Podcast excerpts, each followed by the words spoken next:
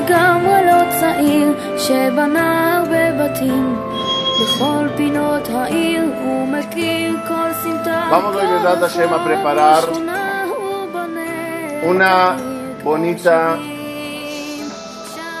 canasta llena de frutas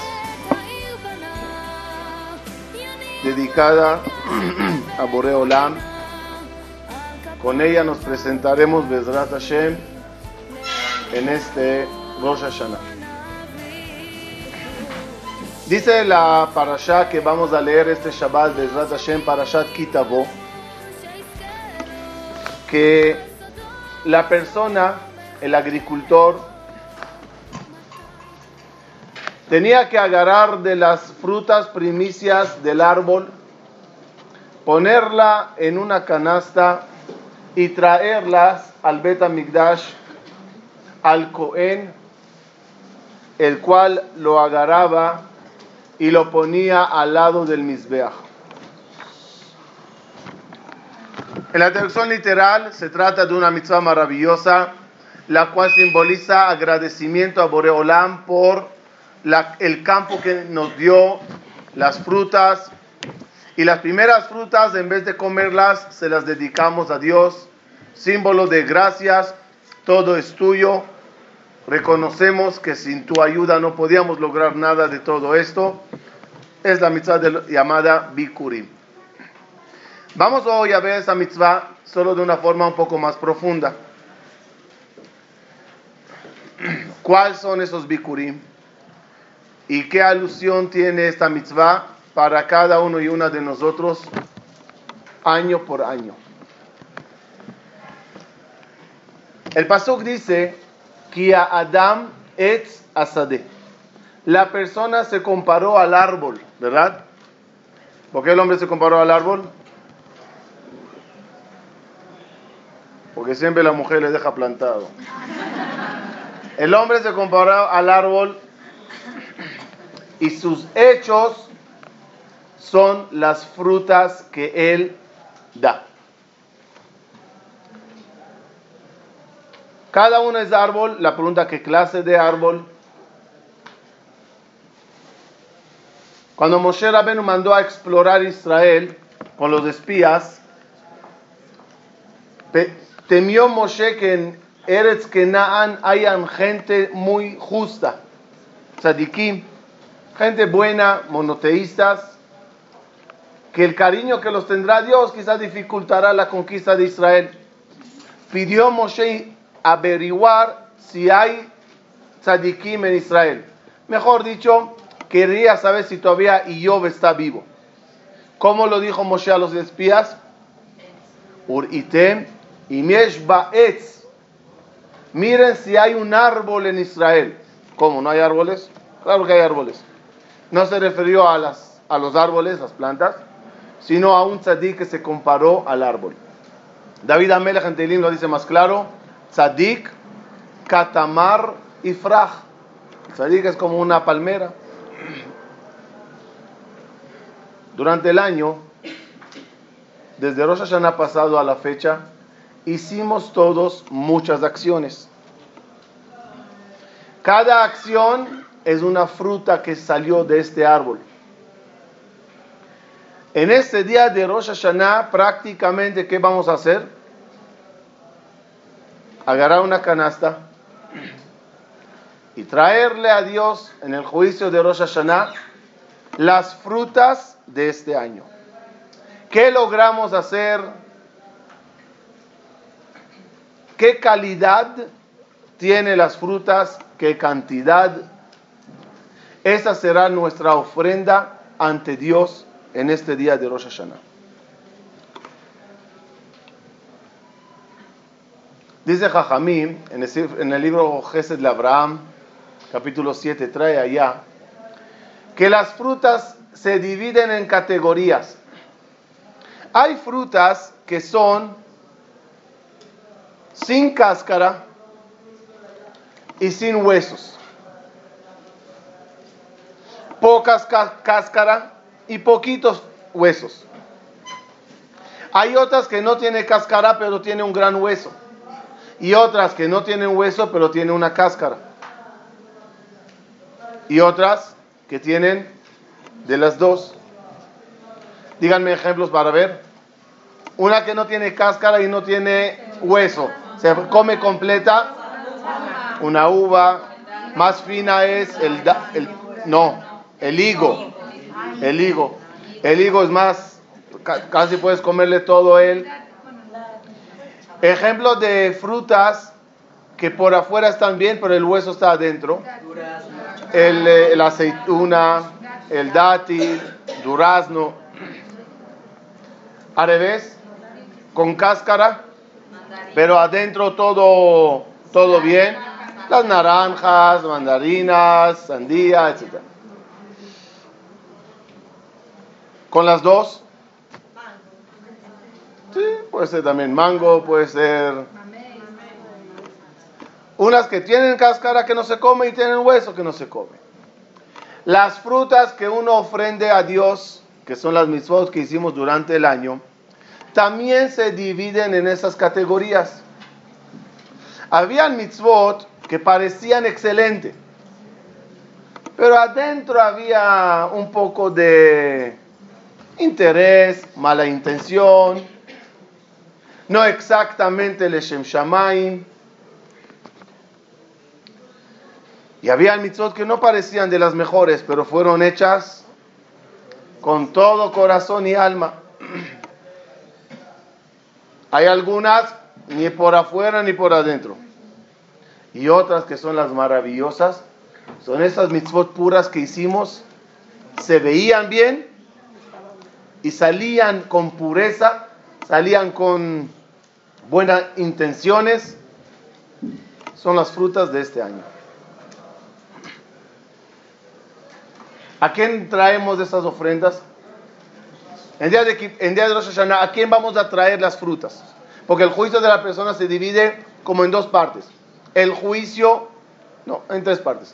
El juicio diario. La canasta diaria, cuando te vas a dormir, le entregas a Dios, aquí están mis hechos de hoy. Anualmente la canasta del año, aquí está lo que hice durante el año. Y al final de los 120 años, entregamos la gran canasta. Esperemos que sea contenedores de frutas que hicimos durante toda la vida. Ahora que llega Rosh Hashanah, al igual que la mitad de los bikurim las frutas que crecieron este año, también nosotros vamos a traer las frutas de este año. Buenas o malas es lo que hicimos. Vamos a profundizar un poquito que es muy bonito. ¿A quién se trae las frutas? No, no, no. En, la, época de Betamigdash, ¿a quién se traía? Al Cohen. Y el Cohen lo, lo acercaba al Misbeach. En la traducción profunda, ¿cómo se entiende eso? Dicen Jajamim, de la misma forma que hay Jerusalén terrenal, hay Jerusalén celestial. ¿Y qué hay en Jerusalén celestial? Prácticamente lo mismo, solo en otra dimensión, en otros conceptos, del Jerusalén Shelmata. Abajo había un altar. Hablaremos del altar. ¿Qué se hacía en el altar? Se traía animales y se sacrificaba. La parasha dice que las canastas de las frutas, ¿qué se hacía con ella? Se agarraba y se ponía al lado del misbeach.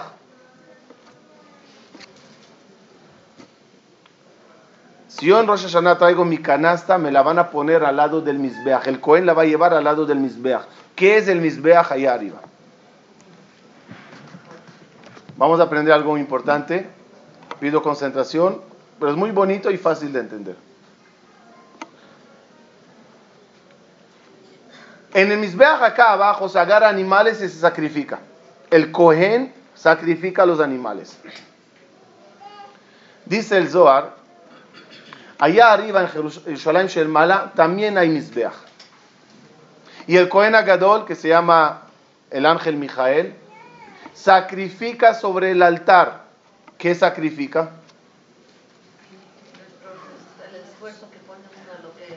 la gente tzadikim que fallecieron son sacrificados en el altar celestial.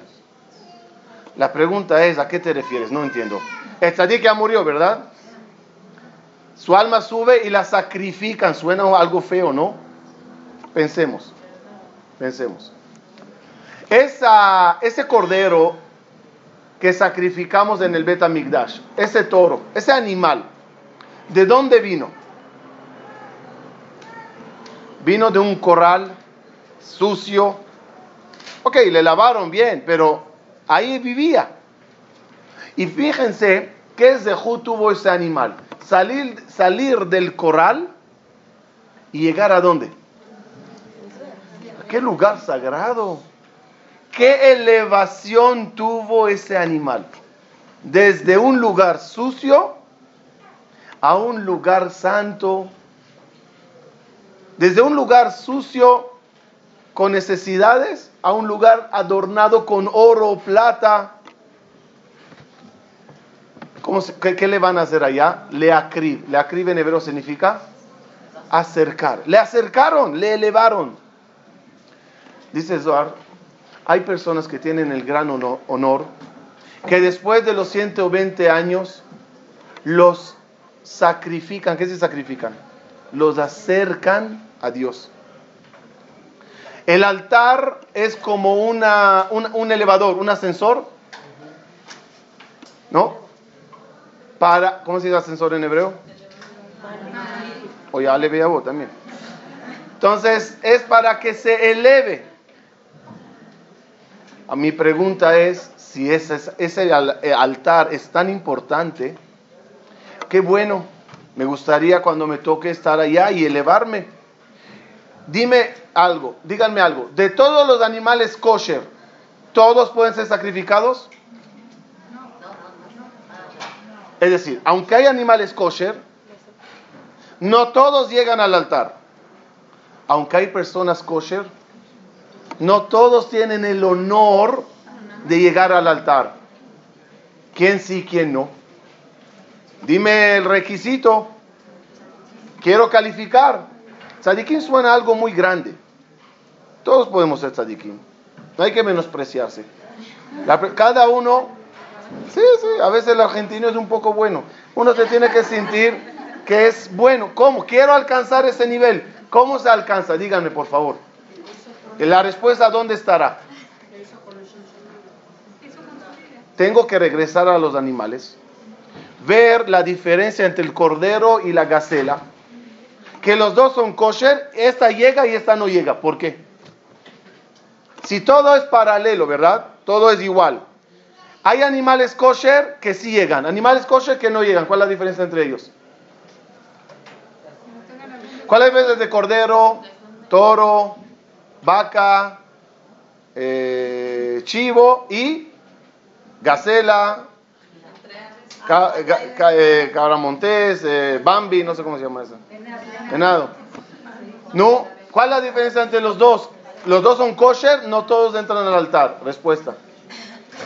Los animales que en vida dieron mucho provecho a la gente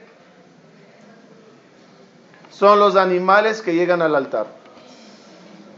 El cordero mientras vivía daba lana, la vaca daba leche, el toro daba trabajo. El que en vida genera muchas frutas, muchos hechos, y la gente disfrutan de él, es, la, es el tzadik que tiene el mérito de estar en ese altar. Son las más maravillosas frutas que existen. Miren, queremos presentar bonitas frutas en Rosh Hashanah, hechos de nuestra vida y queremos que esas frutas se acerquen al altar.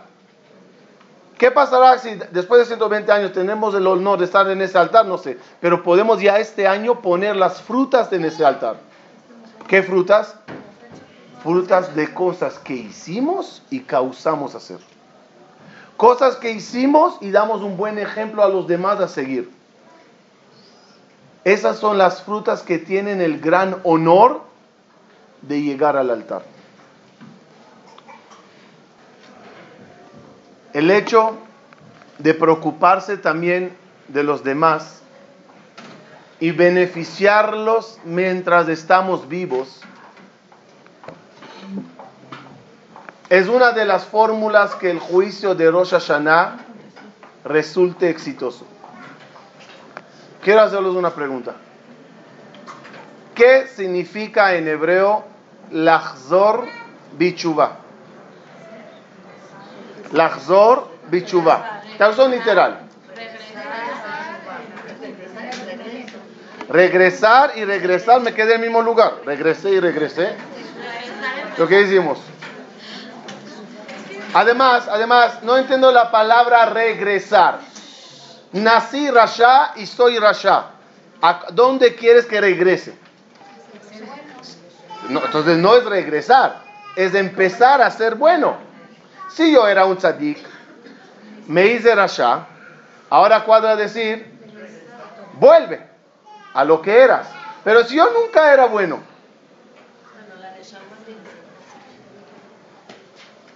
Lachzor Bichubá hay que entenderlo.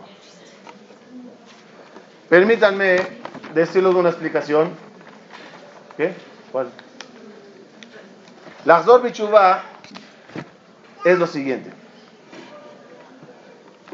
¿Cuándo empezó el primer juicio en Rosh Hashanah? ¿A partir de cuándo se empezó a realizarse juicios en Rosh Hashanah? Adam Arishon el mundo fue creado el 25 de Elul, uno de Tishrei, que es Rosh Hashanah, fue creado Adam Arishon, ese día pecó, ese día se le juzgó.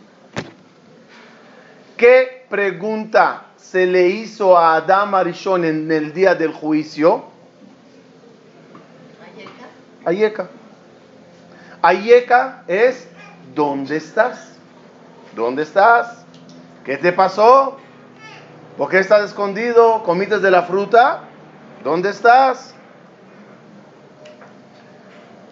Hay otro juicio en Rosh Hashanah registrado en la Torah. Cuando Caín mata a Evel, le llama Dios a Caín al juicio, día de Rosh Hashanah. ¿Qué pregunta le hace? ¿Dónde está tu hermano? Esas dos preguntas son las que se nos hace cada año en Rosh Hashanah. ¿Dónde estás? ¿Y dónde está tu hermano? ¿Qué significa Ayeka? Ayeka, ¿dónde estás? No aquí, en México City, en eh, Polanco. Dios tiene GPS y puede localizarte dónde estás. ¿Dónde estás respecto al año pasado? Pasó un año, ¿en qué nivel estás? ¿Qué hiciste? ¿En qué avanzaste? Subites, bajates, ¿dónde estás? Y la segunda pregunta, cuando uno logre contestar con orgullo, aquí estoy, ¿y a dónde está tu hermano?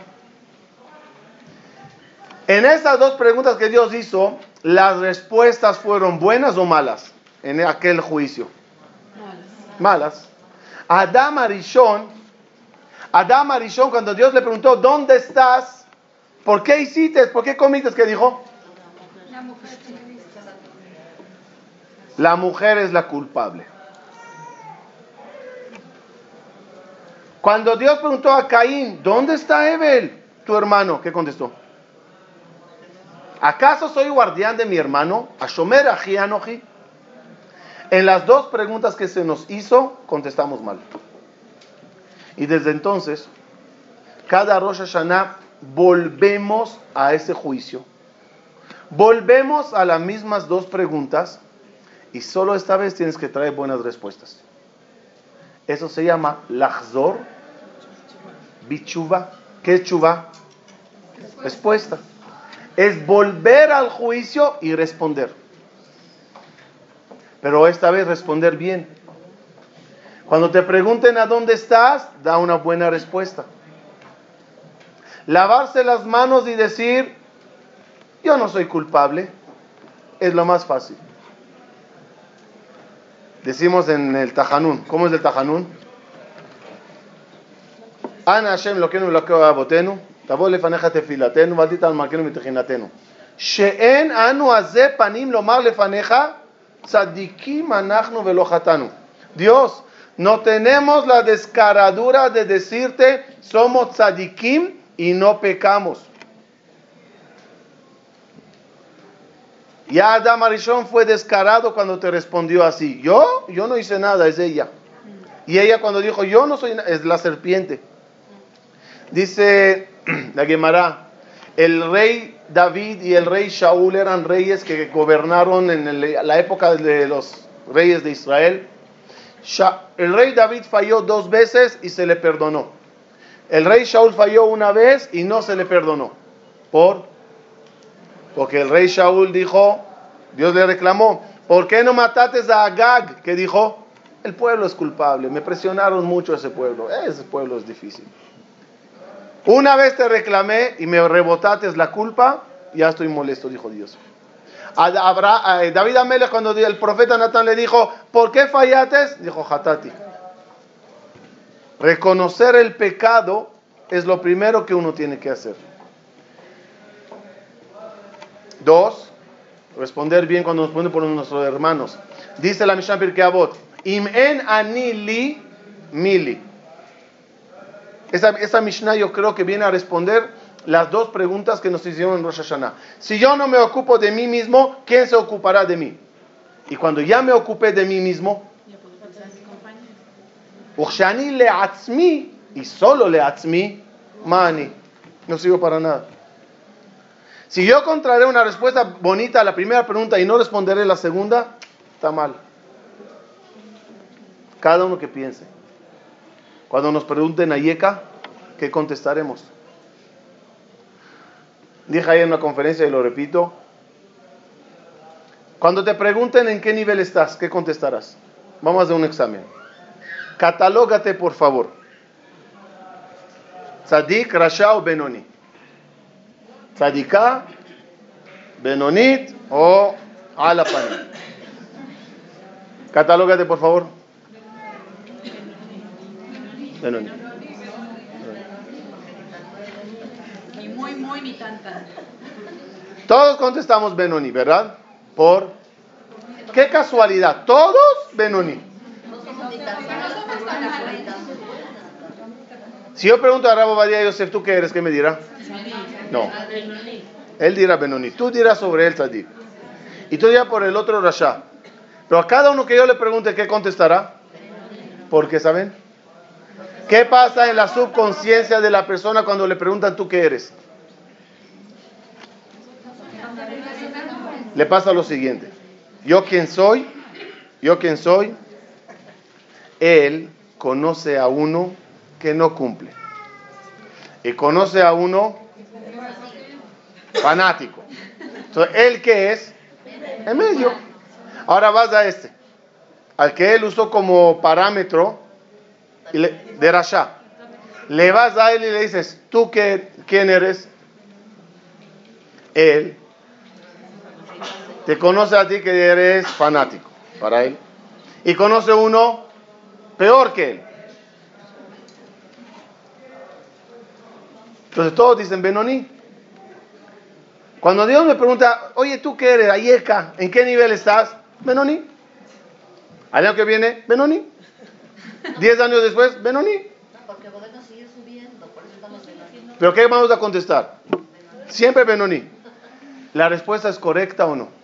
¿El hecho de compararme con los que me rodean está correcto o no? Nadie puede llegar a Dios y decirle, oye Dios, di gracias, mi amigo está peor. Compárame con fulano y mira qué tzadik soy. No funciona así. El ayeka, la respuesta verdadera a la ayeka es, ¿quién eres tú? En base a lo que puedes llegar a ser tú. No me importa de tu amigo. ¿Quién eres tú en base a lo que tú puedes llegar a ser? Y cuando nos preguntan qué pasa con tu hermano, viene la, pregunta bonita en la Torah es, Dios no le dijo a, Caín, ¿a dónde está tu hermano? Le dijo, He, ¿es a dónde? Hevel Ajija. ¿Dónde está Hebel, tu hermano? ¿Cuántos hermanos tiene Caín? Uno. ¿Hay que decirle cómo se llama su hermano? Aunque le mató, se acuerda de su nombre todavía. ¿Por qué no le dijo dónde está tu hermano? ¿Por qué agregó He Evel Ajija? ¿Saben qué es Hevel en hebreo? Vanidad. Coelet. Hevel Abalima Havel. Hevel es vanidad. La pregunta en Rosh Hashanah es muy fuerte. ¿Dónde está tu hermano que consideras Hevel? A que consideras importante, no lo dudo que te acercaste e intentaste. ¿Dónde está el que tú consideras Hebel? Rabbi Akiva dijo después que volvió en Teshuvah, cuando yo era pastor, decía, ¿quién me dará un talmid jajam y le morderé como un burro? Le dijeron a los alumnos, ¿quieres decir le morderé como un perro? Porque el que me muerde son, son los perros. Dice, no, le mordería como muerde un burro. Todo eso explica que rompería los huesos. Y no, y no solamente jalaría la piel. Le rompería los huesos a ese talmid jajam. Dos preguntas. Uno, ¿por qué Rabbi Akiva se compara él mismo con burro? Dos, ¿por qué odiaba a los talmid jajamí? Hay una respuesta muy fuerte. Dicen nuestros mefarshim así. Rabbi Akiva era un pastor, hijo de conversos, pobre, tirado en los campos. Los jajamín pasaban y le veían. Nadie ni se molestó en acercarse a él. Porque ¿qué decían todos? Eh, Este no sirve para nada. Nada saldrá de él. Si sería por Jajamín, decía Rabbi Akiva, me quedaría jamor hasta hoy. Sería un burro. Por eso los odiaba. Pero cuando llegó una señora, una jovencita, llamada Rachel, ella pensó diferente de todos. Ella pensó que de este Hebel se puede llegar a hacer algo muy grande, muy, muy grande. Y lo logró. Y lo logró. ¿Qué pasaría si Rachel no se dedicaría a salvarle a Rabbi Akiva? No se perdería él. ¿Cuánta Torah se perdería de nosotros hasta hoy? ¿Cuándo Talmideh Jamín se perderían? El maestro de Rabbi Shimon Bar Yochai, el autor del Zohar, es Rabbi Meir es, eh, es Rabbi Akiva se perdería la Torah de Rabbi Meir Balanés. Todos los alumnos. Todos los alumnos, todo lo que dejaron los cinco alumnos que, que, sobraron. Díganme, ¿cuántos Hebel pasaron en el mundo que nadie se ocupó de ellos? ¿Cuántos Hebel pasaron que nosotros los menospreciamos y dijimos, nada bueno saldrá de ti?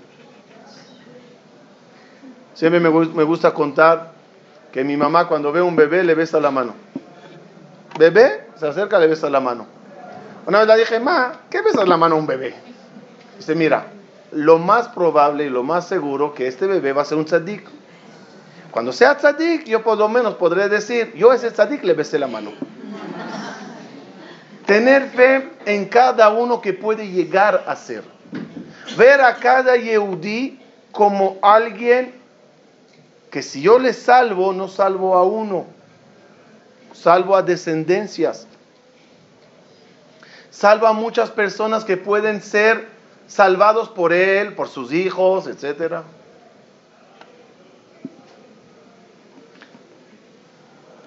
Me imagino, el público aquí hay muchos familias Benetorá, esposas de Abrehim, Rabbanim, religiosos, Estoy seguro que en algún momento en el pasado alguien se dedicó a salvarlos. Alguien fue topo y los molestó y los llamó y lo insistió.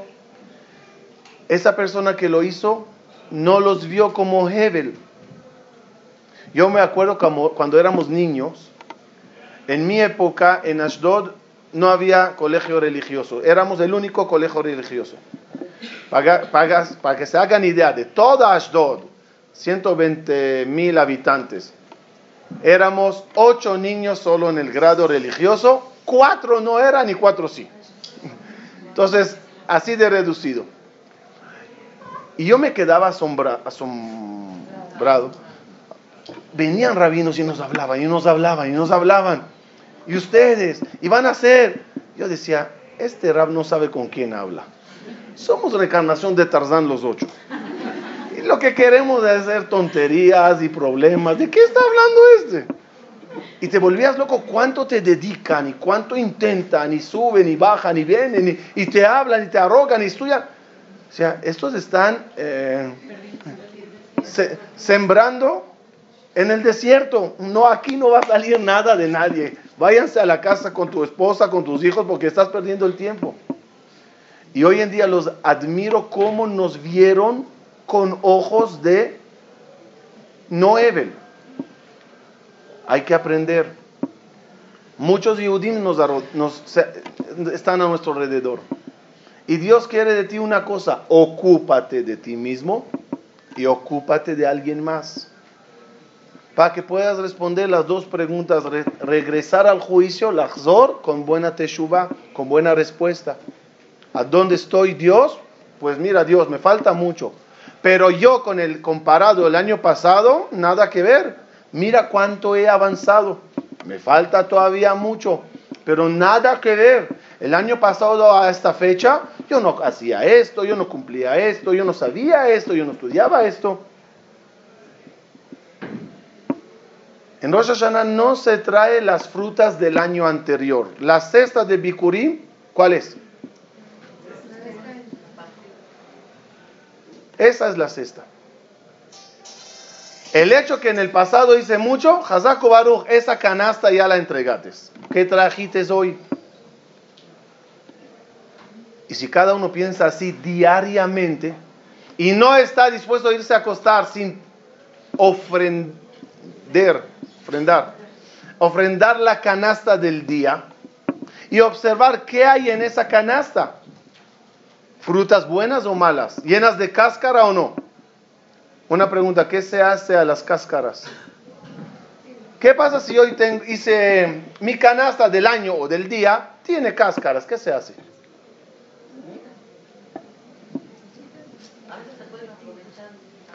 ¿Qué se hacen con las cáscaras? Me gustó algo que leí esta mañana, que dice así, si quieres, de las cáscaras se hace mermeladas.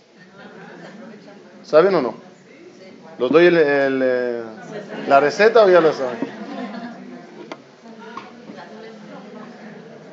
De las cáscaras se hacen mermeladas. Sí, sí, sí, verdad, verdad.